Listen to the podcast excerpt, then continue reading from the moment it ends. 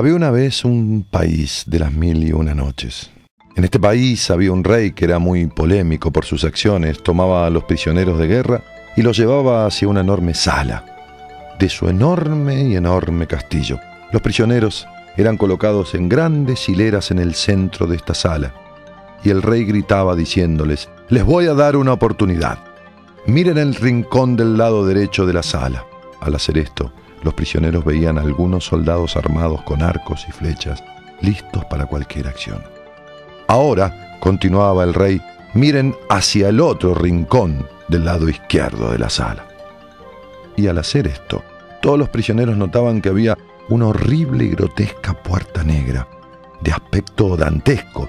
Cráneos humanos servían como decoración y el picaporte para abrirla era la mano de un cadáver, en verdad, algo verdaderamente horrible solo de imaginarlo, mucho más para verlo. El rey se colocaba en el centro de la sala y gritaba, Ahora elijan, ¿qué es lo que ustedes quieren? ¿Morir clavados por flechas de mis soldados o abrir rápidamente aquella puerta negra mientras los dejo encerrados allí? Ahora decidan, tienen libre albedrío, decidan. Todos los prisioneros tenían el mismo comportamiento.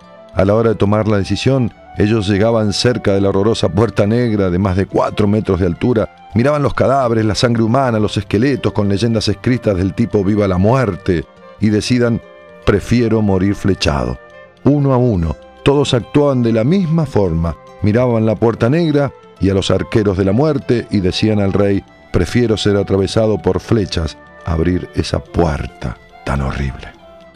Miles y miles y miles optaron por lo que estaban viendo, la muerte por las flechas.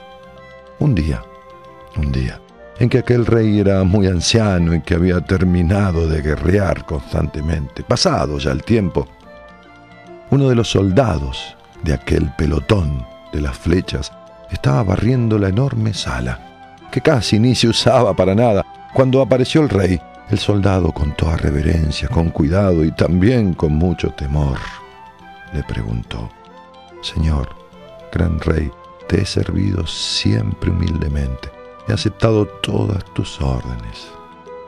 Bueno, dime, dijo el rey, ¿qué es lo que quieres? Es que yo siempre he tenido una curiosidad, señor. No, no se enfades con mi pregunta. Vamos, dime, dijo el rey. Bien, señor, ¿qué es lo que hay de atrás de aquella puerta negra? Entonces el rey respondió, ¿recuerdas que a los prisioneros siempre le di la opción de elegir? Pues bien, ve ahora y abre esa puerta, no tienes opción. El soldado empezó a temblar, ve, porque está tu vida en juego.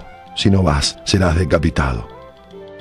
El hombre, al no tener opción, temeroso, se acercó a la puerta.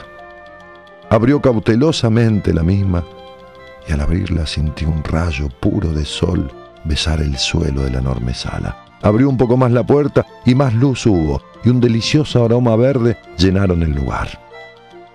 El soldado notó que la puerta negra daba hacia un campo muy verde que apuntaba a un gran camino rodeado de árboles.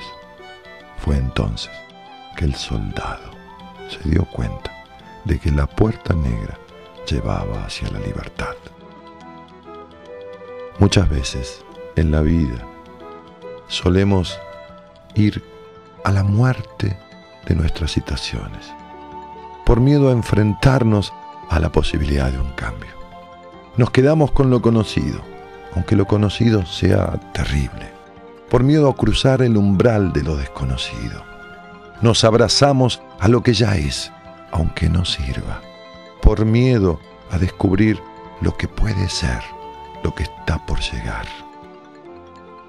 Esa puerta negra esa puerta negra de este rey simbolizan los miedos de aquellos prisioneros, los mismos miedos que vos sentís a la hora de cruzar umbrales, que más allá tienen caminos abiertos que llevan a tu libertad. Como decía el rey, lo mismo digo yo, vos elegís.